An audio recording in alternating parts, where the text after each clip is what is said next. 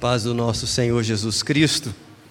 Abra comigo a sua Bíblia em 1 Coríntios, capítulo 7, a partir do verso 17 até o verso 24. Nós vamos meditar hoje nessa porção da palavra do Senhor. Assim diz a palavra do Senhor: Ande cada um segundo o Senhor lhe tem distribuído cada um conforme Deus o tem chamado. É assim que ordeno em todas as igrejas. Foi alguém chamado estando circunciso? Não desfaça a circuncisão. Foi alguém chamado estando incircunciso? Não se faça circuncidar. A circuncisão em si não é nada, a incircuncisão também nada é. Mas o que vale é guardar as ordenanças de Deus. Cada um permaneça na vocação em que foi chamado. Foste chamado sendo escravo, não te preocupes com isso. Mas se ainda podes tornar-te livre, aproveita a oportunidade. Porque o que foi chamado no Senhor sendo escravo, é liberto do Senhor. Semelhantemente, o que foi chamado sendo livre é escravo de Cristo. Por preço fostes comprados, não vos torneis escravos dos homens. Irmãos, cada um permaneça diante de Deus naquilo que foi chamado. Essa é a palavra do Senhor. A maioria de vocês já sabe que o motivo da minha ausência aqui na igreja nas últimas semanas foi que eu, Isabel e os meninos lá em casa, nós todos passamos pela Covid. E Deus, na sua infinita misericórdia, nos livrou dessa peste. Nós estamos vivos, glória a Deus. Deus seja louvado. E nesses dias, irmãos, muita coisa aconteceu no meu coração e uma delas foi um profundo senso de gratidão a Deus pela vida dessa igreja, por essa comunidade na nossa família. Vocês sabem que a nossa família de sangue não mora aqui em Anápolis e o papel dessa igreja nos últimos 20 dias na nossa casa foi algo que eu não tenho condições de, com clareza, expressar a minha gratidão aos irmãos.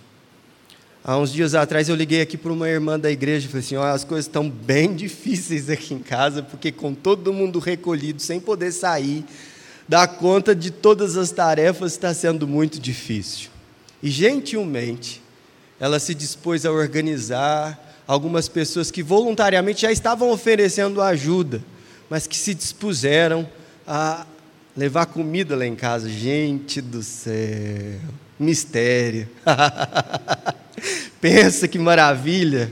E a gente foi tão cuidado, tão amado, que de coração, irmãos, eu quero, diante de Deus, agradecer ao Senhor pela vida de vocês. Eu pedi ajuda, irmãos, e isso foi fundamental para que eu pudesse ser assistido. Às vezes nós temos famílias na nossa igreja que estão sofrendo, mas não compartilham da necessidade que estão passando. E para que a igreja seja uma bênção na sua vida, você precisa abrir a boca. Então fica a dica, tá bom?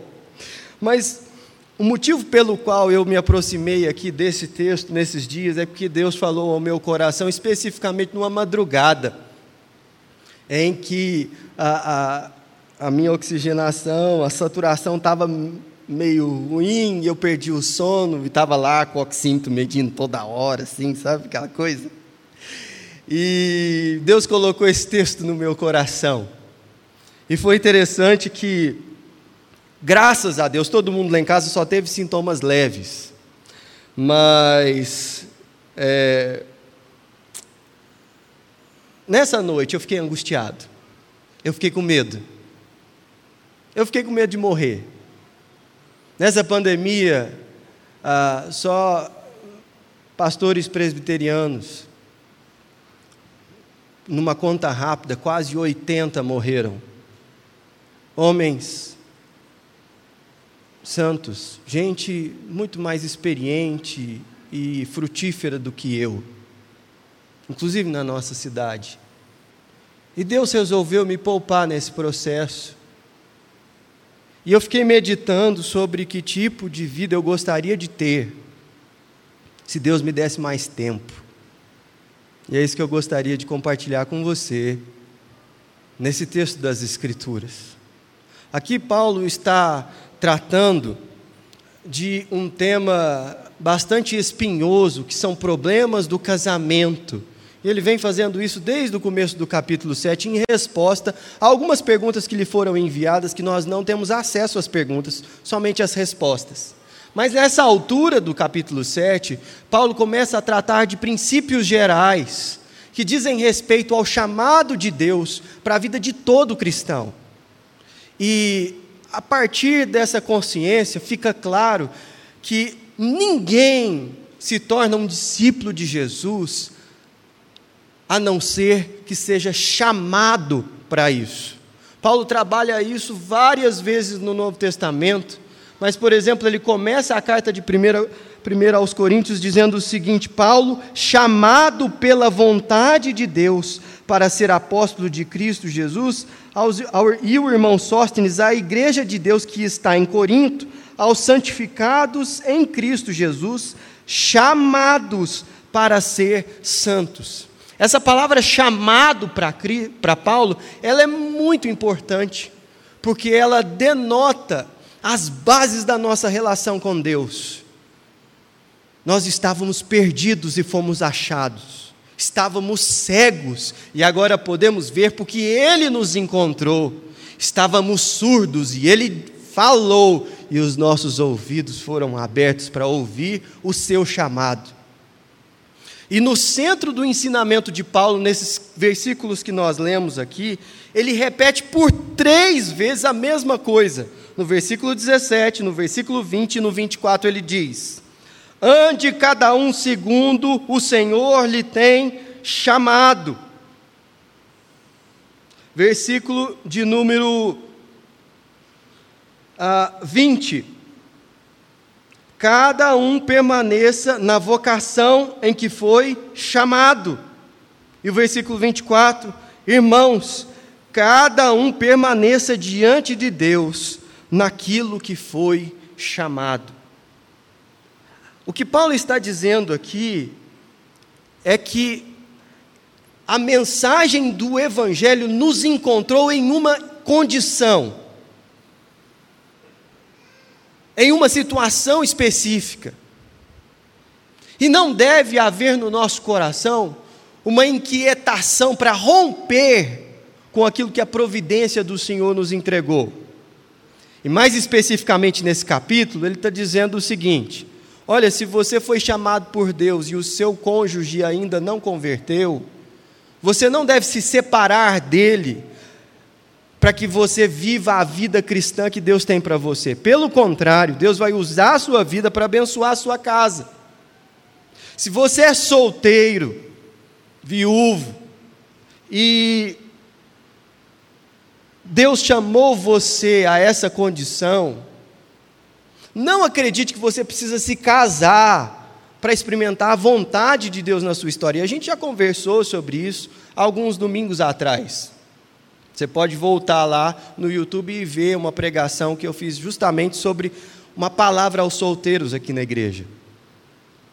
Agora, me ocorreu nessa madrugada em que eu estava passando mal, que esse texto aqui nos chama a nos aquietar na presença do Senhor. a termos um coração saciado na presença do Senhor, de forma que aquela sabedoria popular que foi é, traduzida na música Epitáfio dos Titãs encontre ocasião na nossa agenda. Devia ter complicado menos, trabalhado menos, ter visto o sol se pôr, devia ter me importado menos com problemas pequenos, ter morrido de amor. Há uma sabedoria popular nessa poesia que ela pode ser fruto de uma vida desinteressada e vivida de maneira irresponsável. E não é isso que nós desejamos. Mas existe também no Salmo 46, sobretudo nos versículos 10 e 11, uma atitude que nós devemos perseguir e que, entendo eu, Paulo está se referindo aqui quando ele diz: contente-se com aquilo que Deus te chamou para ser. E o salmo nos ensina o seguinte: aquietai-vos e sabei que eu sou Deus. Sou exaltado entre as nações, sou exaltado na terra. O Senhor dos exércitos está conosco, o Deus de Jacó é o nosso refúgio. Quando o apóstolo Paulo nos chama a nos conformarmos com aquilo que Deus nos chamou para ser, há aqui uma clara, um claro direcionamento por uma mentalidade satisfeita na presença do Senhor. Um espírito anti-revolucionário, se é que você me entende.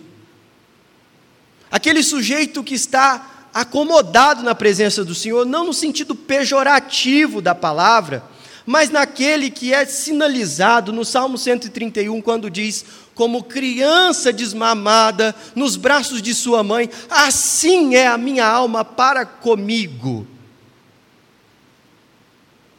E meus irmãos, como nós precisamos dessa aquietação na presença do Senhor. Vivemos e trabalhamos tantas vezes em busca de reconhecimento pessoal, para satisfazer as nossas vaidades ou simplesmente por ambições que não vêm do trono da graça. E eu dou graças a Deus por fazer parte de um conselho em que eu tenho gente muito mais experiente do que eu. Não foi uma, não foi duas, não foi meia dúzia de vezes. Foi mais. O pastor Samuel, o pastor Potenciano, eventualmente me chamam lá na sala e falam: escuta, eu não estou te entendendo. eu não entendi a motivação do seu coração aqui. E eu queria que você esclarecesse para mim. E aí, na maioria das vezes, eu tenho que admitir que era vaidade e correr atrás do vento. Sabe essa essa consciência de que tudo aquilo que me podia acontecer de melhor nessa vida, eu já experimentei, porque eu era cego e agora eu posso ver. E isso é fruto de que Jesus me chamou. É disso que nós estamos falando. Quando nós estamos na carne, isso não tem tanta importância. Mas louvado seja Deus, porque Ele é muito generoso mas veja que esse chamado de Deus para a nossa vida, ele não só tem essa implicação para nos aquietarmos na presença dEle, mas ele também é um chamado à obediência. Porque essa quietude do coração na presença de Deus não significa inatividade. Porque o que o Paulo está apontando aqui é justamente isso que fica claro no versículo de número 19 é um desinteresse para com coisas supérfluas e um profundo apego àquilo que realmente importa. Se não, veja você o texto. A circuncisão em si não é nada, e a incircuncisão também nada é, mas o que vale é guardar as ordenanças de Deus. A tradução que o autor da NVI faz desse versículo parece que fica mais adequada com a ideia original do texto, que diz o seguinte: A circuncisão não, não significa nada, e a incircuncisão também nada é. O que importa é obedecer aos mandamentos de Deus. Sabe esse senso de prioridade que nos leva a entender que aquilo que Deus requer de nós, isso não pode ficar de fora. É como aquela exortação que Samuel faz a Saul quando ele se aventurou a oferecer sacrifício, quando isso não era sua atribuição, e ele tinha motivos populistas para isso, ele tinha motivos vaidosos para isso. E Samuel vai exortá-lo e diz o seguinte, 1 Samuel 15, 22: Porém, Samuel disse: Tem porventura o Senhor tanto prazer em holocaustos e sacrifícios, quanto em que se obedeça a Sua palavra? Eis que obedecer é melhor do que sacrificar, e o atender melhor do que a gordura de carneiros. Meus irmãos, eu fico impressionado como o espírito da nossa época nos chama a uma atitude espiritual para com as coisas de Deus, cheio de muita gordura e sacrifícios, mas pobre em obediência, pobre em submissão, pobre em sujeição a uma perspectiva daquilo que realmente são os valores no reino do Senhor. Obedecer é melhor e mais importante do que sacrificar. E quantas e quantas vezes, meus irmãos, a situação corriqueira é ver-nos numa dinâmica que extrapola os limites do nosso corpo e do nosso tempo, para que sacrifícios sejam feitos que estão dissociadas à submissa agenda de prioridades de Deus para a nossa vida.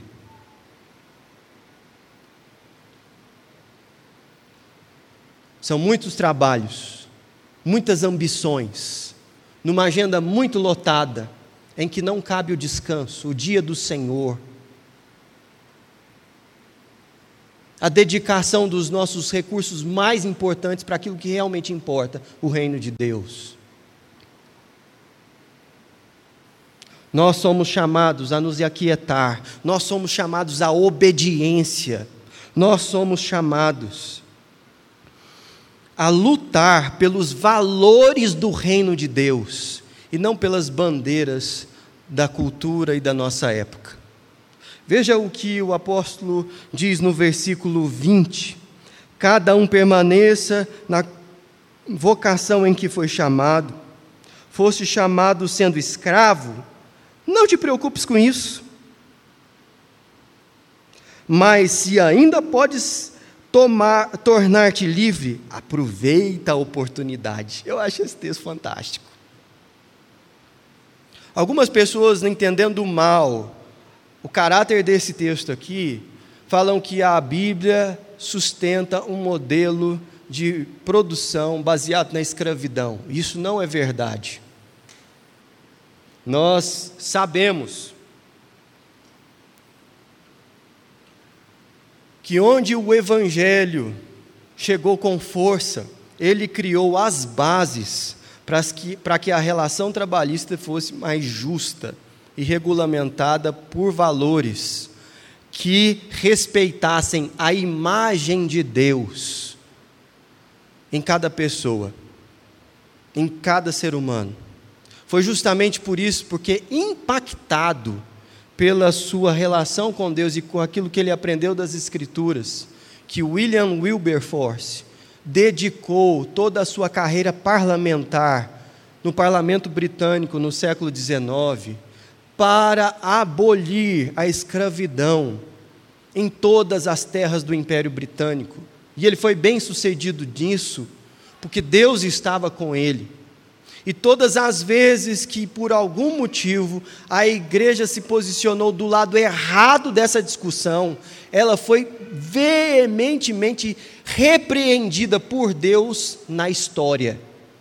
Na história. Porque a igreja também erra. Mas veja aqui que o apóstolo Paulo falou assim: olha, o fato de você ser escravo não impede de você ter uma comunhão profunda com Deus e fazer a vontade dele. Mas, se você tiver a oportunidade, busque a liberdade. E aqui está um princípio que eu e você devemos colocar na nossa vida, que é nós precisamos escolher as batalhas que vamos entrar. Mas o princípio da escolha é os valores do reino de Deus são mais excelentes do que os valores da nossa cultura. É exatamente isso que o apóstolo Paulo diz em outro texto, em Colossenses capítulo 3, versículos 1 e 2, quando ele diz: ah, Portanto, se fostes ressuscitados juntamente com Cristo, buscai as coisas lá do alto, onde Cristo vive, assentado à direita de Deus. Pensai nas coisas lá do alto, não as que são aqui da terra. Ora, o que significa esse texto? Não é que nós devemos simplesmente pensar no reino celestial, na espiritosfera, como se isso não tivesse implicações no nosso dia a dia aqui. O que Paulo está ensinando é que cada aspecto da nossa vida deve ser regido por aquilo que é no reino de Deus. Pensar nas coisas lá no alto é olhar para a relação de trabalho aqui na terra e implantar aquilo que é no céu, na terra. É por isso que nós oramos: venha o teu reino, faça-se a tua vontade. Ser escravo não impede você de ser cristão e de experimentar a vontade de Deus para a sua vida. Mas, se você tiver a oportunidade, o plano de Deus para a humanidade é que as pessoas sejam tratadas segundo a imagem de Deus nelas. E a escravidão vai contra o reino de Deus na relação de trabalho. Fazendo uma aplicação para outro campo da vida, o reino de Deus é um reino de vida, de saúde. E a doença e a morte não fazem parte do reino de Deus quando ele se instaurar, por exemplo, plenamente. É por isso que o lado certo da discussão, ele existe quando nós estamos falando sobre pandemia. E o lado certo da realidade, quando nós estamos julgando entre se vacinar ou não, ele é concreto. Você tem que se vacinar. Entendeu? Você tem que cuidar da saúde do próximo. Porque o reino de Deus é um reino de vida e de saúde. E como nação, nós estamos lutando contra uma pandemia. E você pode ter uma opinião insegura quanto a, com relação a isso, por motivos científicos que podem facilmente ser é, debelados por um pouquinho de leitura. Agora, eu já vi pessoas tratando com desinteresse os seus cuidados para com a pandemia por razões teológicas equivocadas. Do tipo, Deus é soberano. E se eu tiver que pegar, eu vou pegar. E se eu tiver que morrer, eu vou morrer. E se as coisas acontecerem assim, eu não tenho que uh, me preocupar com nada. Perceba bem que se nós aplicarmos o princípio que Paulo trabalha aqui em relação à escravidão, ao campo da saúde, fica evidente que essa postura não é nada conectada aos princípios do reino de Deus. Porque se o reino de Deus é um reino de saúde e de vida, você deve fazer o que for possível para preservar isso na sua história e nas pessoas que estão perto de você. Nesse sentido, a agenda da igreja precisa estar comprometida com essa realidade do reino de Deus que promove vida e saúde. E louvado seja o Senhor por isso. Porque a nossa espiritualidade não está desconectada dos problemas que enfrentamos aqui na terra. Contudo, ela é regida por um reino que está no alto. Nós não somos reféns de ideologias ou personalismos, sejam eles qual for. E esse é o último aspecto do nosso chamado que eu gostaria de chamar a sua atenção aqui, porque nós somos chamados uma posição de quietude na presença de Deus, chamados à obediência, chamados a lutar pelos valores do reino. Nós somos chamados a pertencer somente a Cristo. É isso que o texto diz com tanta clareza, quando no versículo 23 ele fundamenta essa busca pelos princípios do reino de Deus que vem do alto, quando diz: Por preço fostes comprados, não vos torneis escravos dos homens. Nós pertencemos ao Senhor Jesus e a mais ninguém. Nossa fidelidade é a Ele, e nossa mente e os nossos pensamentos estão cativos a Cristo e não a qualquer outra pessoa ou ideologia. Esteja isso ligado ao campo político, ao campo sanitário, a qualquer campo da realidade. E nesse sentido, meus irmãos, é necessário restringir as nossas lealdades. É necessário falar não. Algumas vezes será inadiável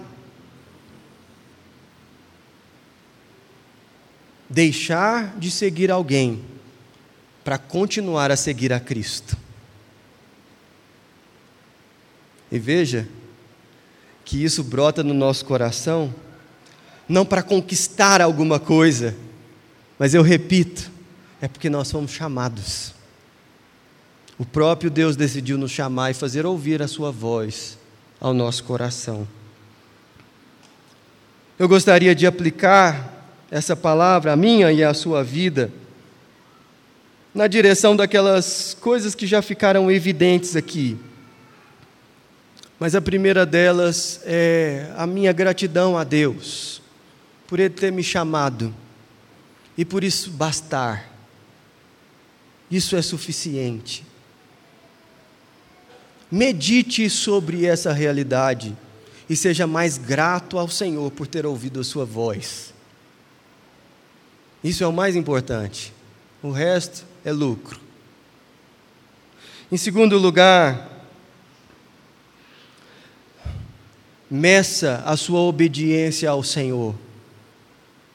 Porque tem muita coisa que não é fruto de obediência a Deus, embora dê muito trabalho na nossa história. Cuidado com isso. Você não tem todo o tempo do mundo para obedecer a Deus. Você tem o tempo que se chama hoje. Não adie a obediência àquilo que o Senhor já revelou a você nas áreas que Ele requer da sua vida. Você não tem tanto tempo assim quanto você acha que terá para obedecer. Terceiro, lute com afinco somente aquilo que você tem convicção de ser o reino de Deus. E de novo, Larga de ser tonto e vai vacinar. Por fim, nada disso importa se você não responder com fé ao chamado de Deus. Por isso eu quero desafiar você a fazer uma oração muito sincera nessa manhã. Senhor, eu sei que o Senhor comprou a minha vida por um preço muito alto. Por isso, eu quero com fé responder a esse chamado, entregando ao Senhor a minha vida, a minha história. Vamos fazer isso agora? Feche os seus olhos. Vamos orar. Senhor Deus e Pai, nós consagramos a Ti o nosso coração e com muita gratidão te louvamos e agradecemos pela Tua generosidade, pela Tua graça pela tua bênção, porque o Senhor cuida de nós como nós não merecemos. E nesse momento, Senhor, com o coração cheio de gratidão, nós nos consagramos novamente a Ti e declaramos que ninguém, ó Deus, pagou o preço pela nossa vida como o Senhor fez. E que não há ambição mais justa e santa, Deus, nas nossas vidas, do que obedecer ao Senhor como dono da nossa vida.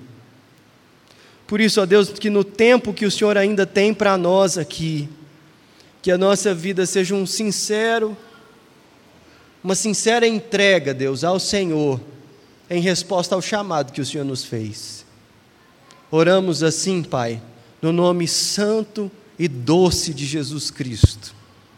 Que a graça do Senhor Jesus, o amor de Deus, o eterno Pai, a comunhão e a consolação do Espírito Santo de Deus sejam sobre nós e sobre toda a família da fé, hoje até aquele dia santo.